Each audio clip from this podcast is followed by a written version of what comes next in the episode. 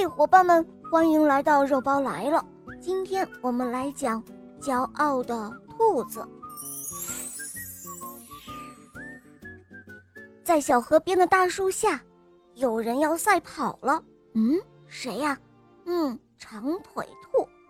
他大声的喊道：“哎，谁有我跑得快？谁敢和我比赛啊？”这时候，小河马站了出来，他说。我我来跑一跑，和你比赛一下。下面长腿兔、小河马站到前面来，预备，跑！只见小河马和长腿兔忽地跑了出去，才跑了一会儿，小河马就远远的被落在了后面。小河马输了。哈，我赢了！还有谁敢跟我比？我，我来。小猴子说道：“下面就由小猴子和长腿兔比赛，预备，跑！”比起小河马，小猴子跑得更快一些，可是也只是多跑了一会儿，就被长腿兔甩在了后面。小猴子也输了。这一下，长腿兔更加得意了。还有谁？还有谁敢跟我跑？这时候没有人响应了，大家都跑不过他。切，你们的腿真不知道是干什么用的，看起来都比我的腿长那么多，怎么就跑不过我呢？哼，真是没用！长腿兔大声地嚷嚷着。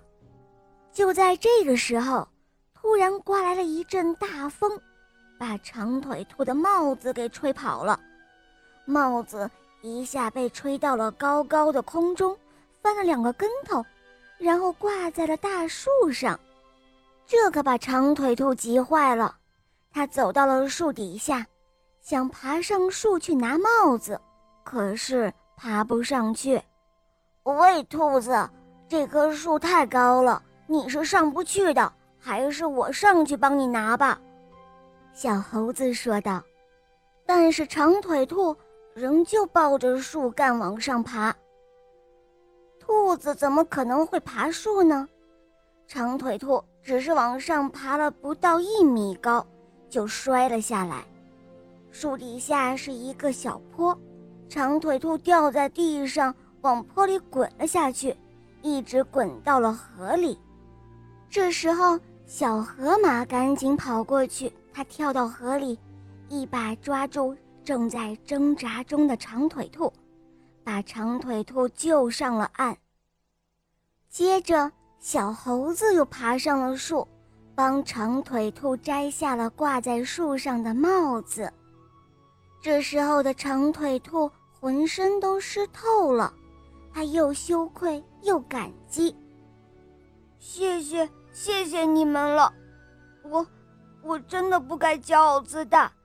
我终于明白了一个道理：每个人都有自己的长处和不足，我们应该互相学习，